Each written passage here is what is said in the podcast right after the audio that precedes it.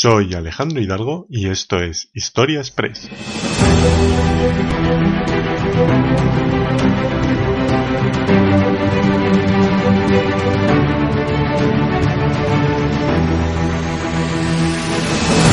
Bienvenidos a un nuevo podcast que nace para narrarte episodios de la historia de manera sencilla y divulgativa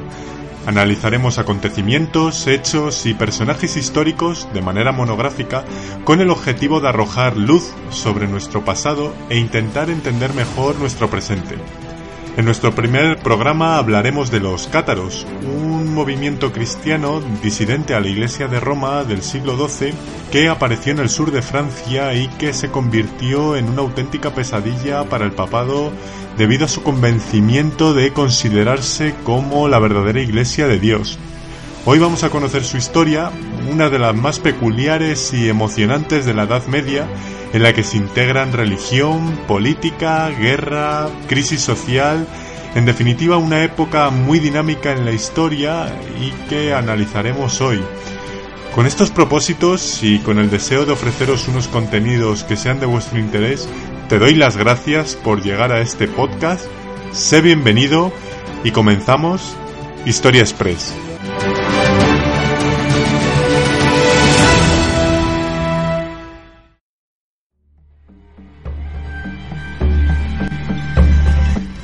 Actual Occitania francesa, al sur de Francia, y que durante la Edad Media fue conocida como la región de Languelot, se asentó durante el siglo XII una masa de creyentes cristianos distinta a la Iglesia de Roma, a la Iglesia oficial y ortodoxa de la época medieval. Eran los cátaros o albigenses, conocidos así por ser habitantes de la zona de Albí, la palabra cátaro procede del término griego kataroi, cuyo significado es el de puro, ya que se mm, dedicaban a los denominados oficios puros, como puedan ser la medicina, la abogacía o la de los tejedores. También existe la posibilidad de que la palabra cátaro proceda del término latino catus, cuyo significado es el de gato y que probablemente eh, se lo pusieran sus adversarios católicos por ser considerado un animal impuro y diabólico durante la época medieval. Los cátaros en ningún momento eh, se consideraron o se hicieron llamar así, cátaros, sino que se autodenominaban como cristianos y a su iglesia la denominaban como la iglesia de los amigos de Dios. Otro de los términos por los que eran conocidos era el de los hombres buenos, ya que entre la sociedad occitana del siglo XII-XIII era famosa la integridad, la sobriedad y la entrega desinteresada que tenía este colectivo para con los demás.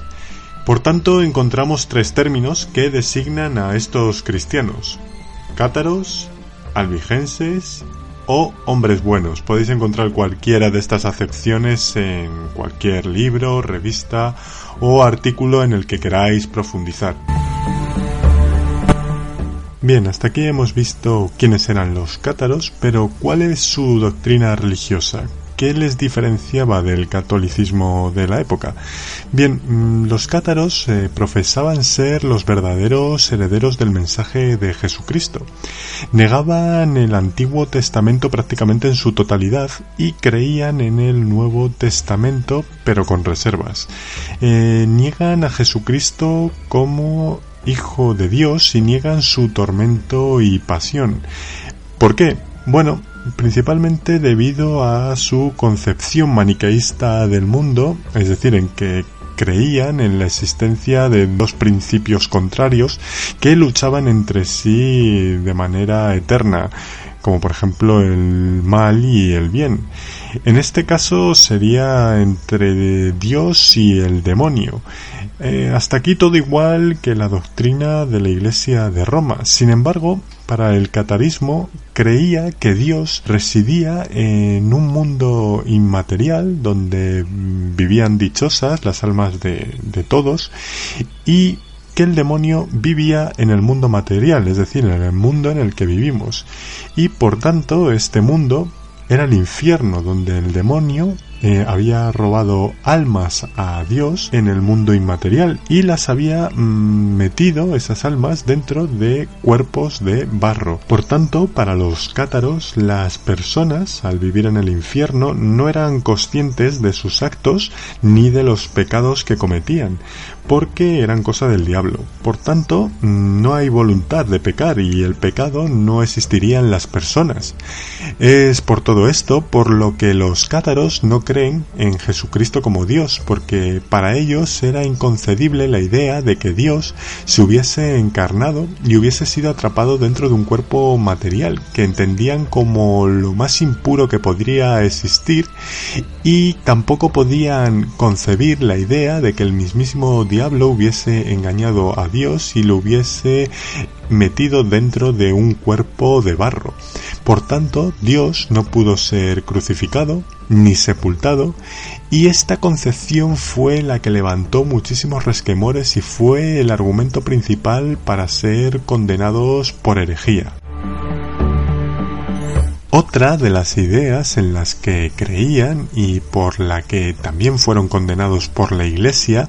era la de saber que estaban salvados para vivir en paz en la otra vida. No había que hacer mucho para pasar a este estado. Los nuevos creyentes simplemente debían aceptar recibir un único sacramento, que era el consolament este sacramento consistía en recibir una imposición de manos sobre la persona que deseaba salvarse y a partir de ahí no sólo empezaba a formar parte de la iglesia cátara, sino que ya estaba en condiciones óptimas para dar el paso hacia la vida espiritual.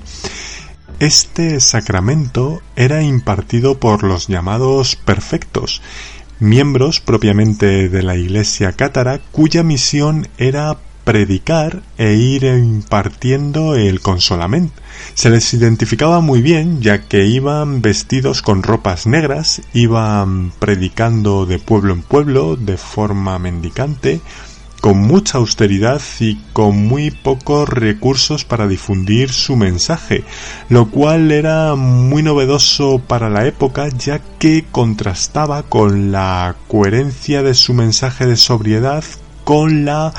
opulencia y ostentación económica que hacía la Iglesia católica del siglo XII y XIII. Estos perfectos solo exigían una cosa a los nuevos creyentes que recibían el consolament. Bueno, en verdad les exigían tres cosas.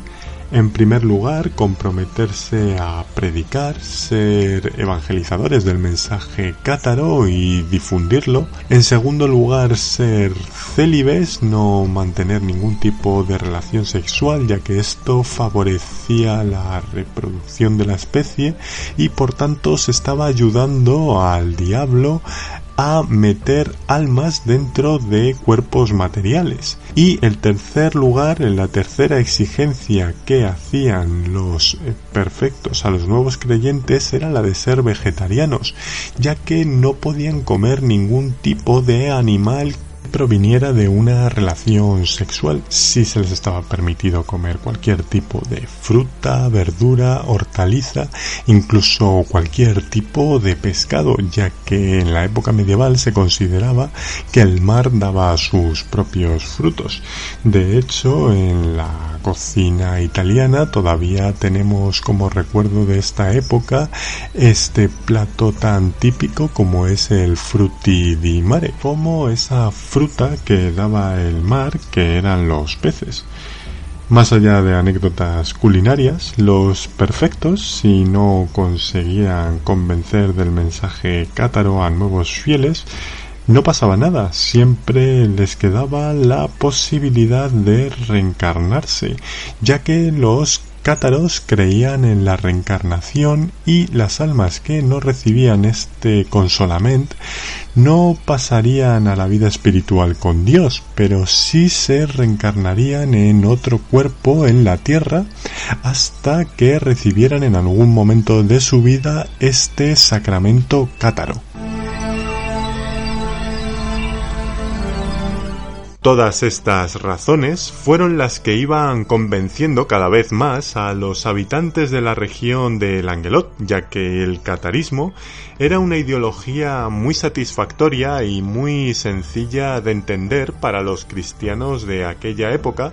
a diferencia del catolicismo, que era más represora y que exigía muchísimo más. Esa conversión al catarismo casi masiva de los habitantes del sur de Francia empezó a preocupar al Papa de Roma, Inocencio III, quien allá por el año 1200 había heredado el problema de fe que sus antecesores habían tolerado o habían hecho la vista gorda con esta cuestión y que a principios del siglo XIII se había complicado mucho para los intereses de la Iglesia católica. Si es verdad que el papado había mandado con anterioridad a predicadores a la región del Angelot, para contener de alguna manera esa evangelización cátara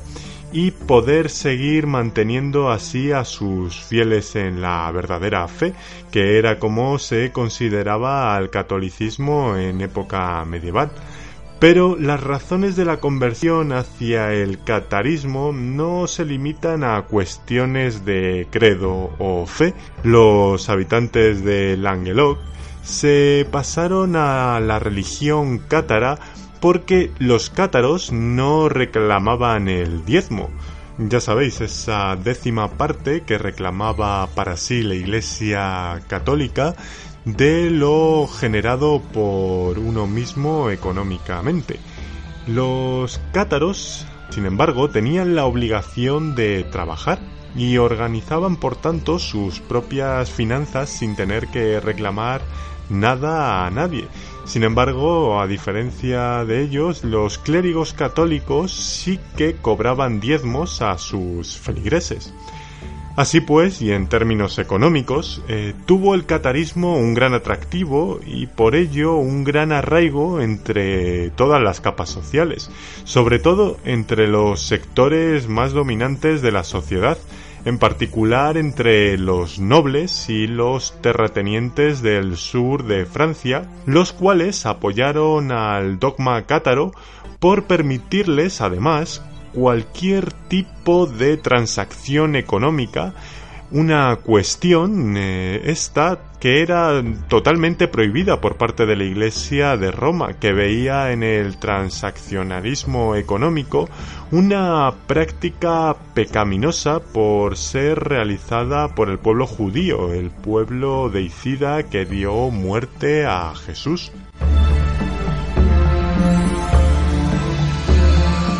Por si no fueran pocas las razones de la conversión, el catarismo, además, participaba mucho en la vida social de las ciudades y de los pueblos, ya que sus comunidades, formadas por hombres y mujeres de perfectos,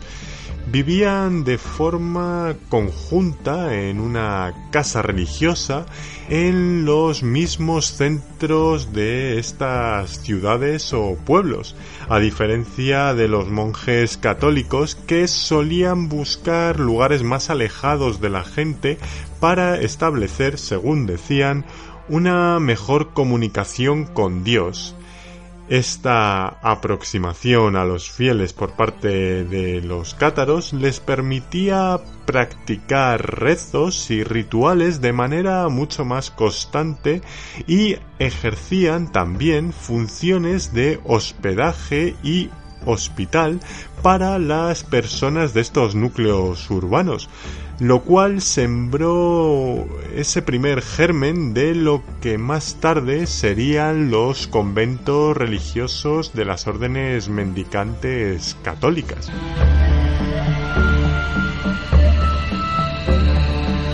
Con estos poderosos argumentos dogmáticos, económicos y sociales que hemos visto hasta ahora, el Papa Inocencio III, ya a la desesperada, manda al mejor predicador de la Iglesia católica de la época, manda a Santo Domingo de Guzmán, quien, si bien todavía no era santo, Su persistencia y obstinación acreditaban su fama de convencer de manera persistente a cualquier infiel del mensaje católico que propagaba. Es así como Santo Domingo de Guzmán consiguió frenar en algo la sangría de la conversión hacia el catarismo con leyendas como la que aparece representada en el cuadro que podéis ver en el Museo del Prado, el cuadro pintado por Berruguete, donde Santo Domingo, al ver que no convencía a los perfectos de que su mensaje era el auténtico y el que establecía la verdadera religión de Dios, propuso a los cátaros una cosa que fue la de tirar tanto la Biblia católica como la Biblia cátara a una hoguera y la que se salvara de la combustión de las llamas era la Biblia auténtica. Cada uno de ellos lanzó su Biblia al fuego y no solo se salvó la Biblia católica de Santo Domingo, sino que ésta empezó a levitar entre las llamas y entre los asistentes al acto como muestra de la verdadera fe. Parece que no, pero este tipo de leyendas consiguieron calar entre muchos y evitaron la conversión hacia el catarismo por parte de muchas personas que se lo estaban pensando. Aún así, la religión cátara seguía instalada de manera férrea en la Occitania francesa.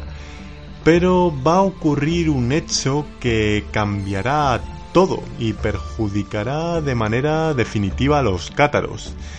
El Papa Inocencio III mandó a un emisario papal, un monje cisterciense llamado Pierre de Castelnau, quien es asesinado en el Ródano, un hecho de extremada gravedad que encolerizó al Papa Inocencio y que le obligó de manera definitiva a sacar la artillería pesada, y nunca mejor dicho, porque declaró la primera cruzada contra unos cristianos, declaró la cruzada contra los cátaros, lo que vino a llamarse como la Cruzada Albigense. Pero el Papa necesitaba a un responsable, a una figura visible que actuara de cabeza de turco de esta situación. Es por ello que Inocencio III culpa de este asesinato al emisario papal y de la propagación del catarismo al conde de Tolosa, a Ramón VI, máximo responsable del territorio del Angelot, y quién era el candidato ideal para estos fines. El condado de Tolosa era un condado sin mucha autonomía política, era un condado débil y al que se le podía ejercer mucha presión política. Además, este condado era una región independiente al reino de Francia y tenía una posición geográfica muy estratégica ya que el condado de Tolosa era un cruce de caminos entre Francia y España. Fue así como Ramón VI fue excomulgado de la Iglesia por parte de Inocencio III, lo cual capacitaba a cualquier cristiano a detenerle y quedarse con sus territorios, con estos territorios del sur de Francia. Fue por ello por lo que aprovechó el reino de Francia, llamado en aquella época Isla de Francia, y cuyo monarca era el rey Felipe Augusto, quien, ambicionados por conseguir el condado de Tolosa, mandan a uno de sus varones, Simón de Montfort, quien organizó voluntariamente la cruzada del Papa Inocencio III y se lanzó contra la región del Angelot para salvarla de la herejía cátara e integrar los territorios de Ramón VI a la corona de Francia. Este ejército cruzado, amparado por el Papa de Roma, dirigido por el rey de Francia Felipe Augusto y acaudillado por Simón de Montfort, estaba integrado por unos 30.000 hombres que se habían alistado a la cruzada albigense no sólo por recibir el agradecimiento de Dios salvando sus almas por haber restablecido el orden católico al combatir a los herejes, sino porque se dio permiso de libre botín en aquellas poblaciones que opusieran resistencia, ofreciendo así una posibilidad de enriquecimiento para aquellos caballeros que no recibirían ningún tipo de herencia por ser hijos no primogénitos, ya que la herencia normalmente la recibían los hijos mayores de la familia, lo cual hacía que estos hijos no primogénitos se enganchasen a cualquier tipo de oportunidad bélica como esta para conseguir unos recursos económicos que les permitieran encumbrarse socialmente.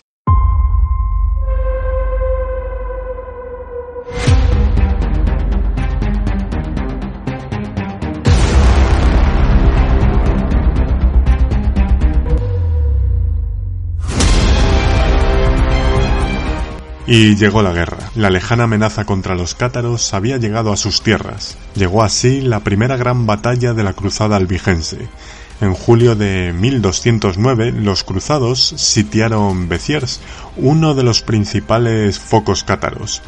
Pero a Simón de Montfort se le plantea una duda de gran importancia y pregunta al legado papal que le acompañaba cómo distinguiría a los creyentes cátaros de los creyentes cristianos, ya que no existía ningún tipo de identificación física o aparente que los desigualara. Ante esta lógica cuestión, el legado papal respondió con una frase que pasará a la historia de la humanidad por su crueldad, y era esta,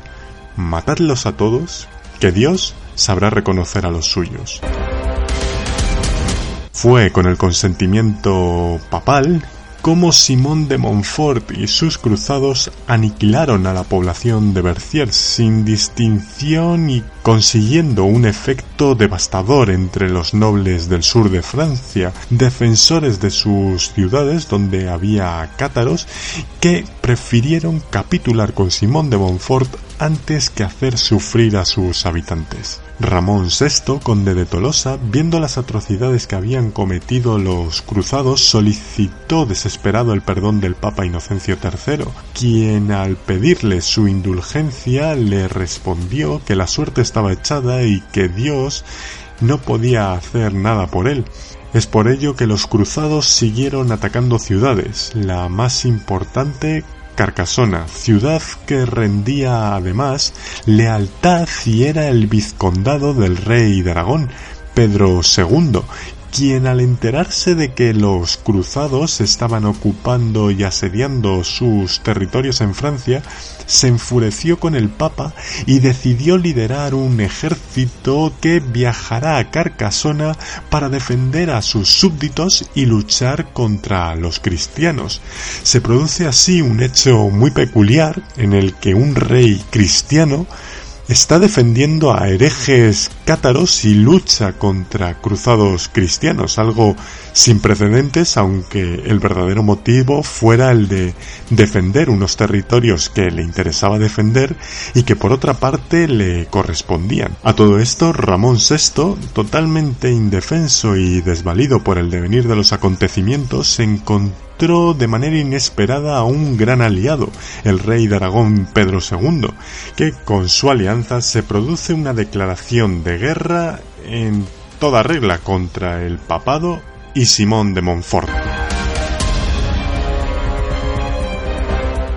Con los bandos bien definidos, por un lado el Papa y el Reino de Francia, y por otro Ramón VI, conde de Tolosa, y Pedro II de Aragón,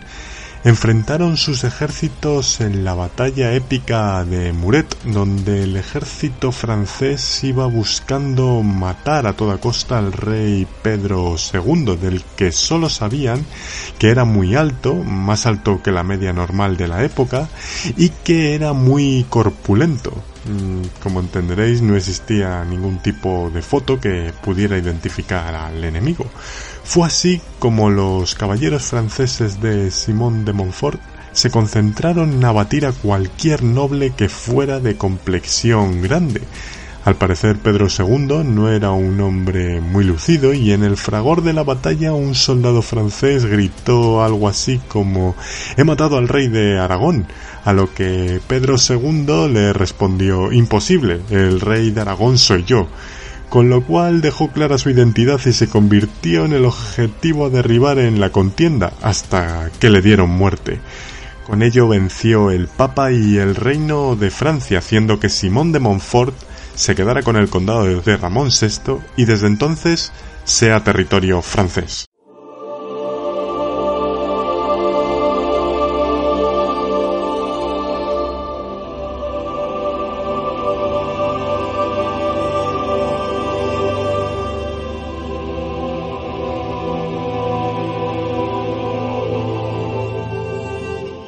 Prácticamente con esta victoria del Papa y los cruzados, los cátaros tuvieron que huir de la región de Languelot y se dispersaron por países como Italia o por España, concretamente en Morella, Tarragona, o bien los que se quedaron en Francia tuvieron que vivir ocultos y practicando sus ritos a escondidas. Si es verdad que muchos cátaros resistieron y continuaron combatiendo con el único éxito de conseguir acabar con la vida de Simón de Montfort, a quien en un ataque a una fortaleza cátara fue alcanzado por el proyectil de una catapulta que lo aplastó de cintura para arriba. Una muerte terrible para alguien terrible. Por su parte, el Papa Inocencio III, para asegurarse la victoria y la erradicación total de la herejía cátara, manda a un auténtico enjambre multitudinario de inquisidores quien buscaban cátaros y los iban identificando para ser la mayoría de ellos ejecutados. Para escapar de la Inquisición, los cátaros supervivientes fueron refugiándose en la última fortaleza cátara que quedó en pie y que resistió a la cruzada. Era el castillo de Monsegur, en la ciudad de Foix, donde tropas aliadas a la Iglesia de Roma asediaron el castillo durante mucho tiempo, aguantando los cátaros de manera feroz las embestidas de un enemigo que los duplicaba en número y fuerza. Finalmente, el senescal de este ejército, viendo que no derrotaban a los cátaros, les ofreció una tregua en la que les dejarían vivos si renunciaban a su fe cátara. Algunos lo hicieron, pero la mayoría no prefiriendo morir en una hoguera que se levantó a pies del castillo de Monsegur, lo que hoy se conoce como el Camps dels Cremats.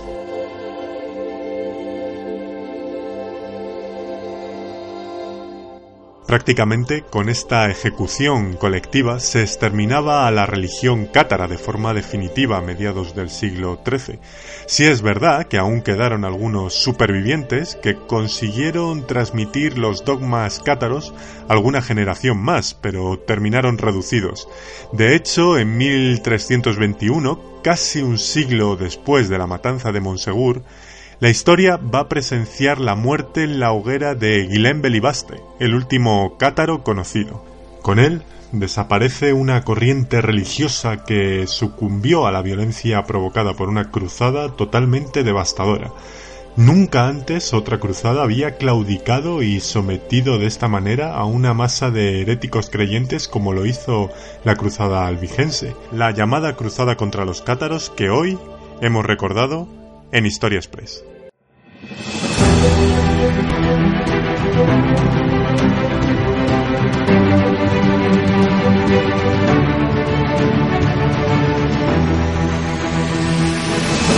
Por hoy nada más. Si queréis seguir escuchando más episodios de Historia Express, te animo a que te suscribas a nuestro podcast. Para cualquier cuestión relacionada con la temática de este programa o cualquier otra consulta que queráis hacer, no dudéis en poneros en contacto con Historia Express. Abrimos canales de comunicación a través de un email, historiaspress.gmail.com, historiaspress todo junto, y nuestra cuenta de Instagram, arroba historiaspress. Ha sido todo un placer, muchísimas gracias a todos, un saludo y hasta la próxima, Historiaspress.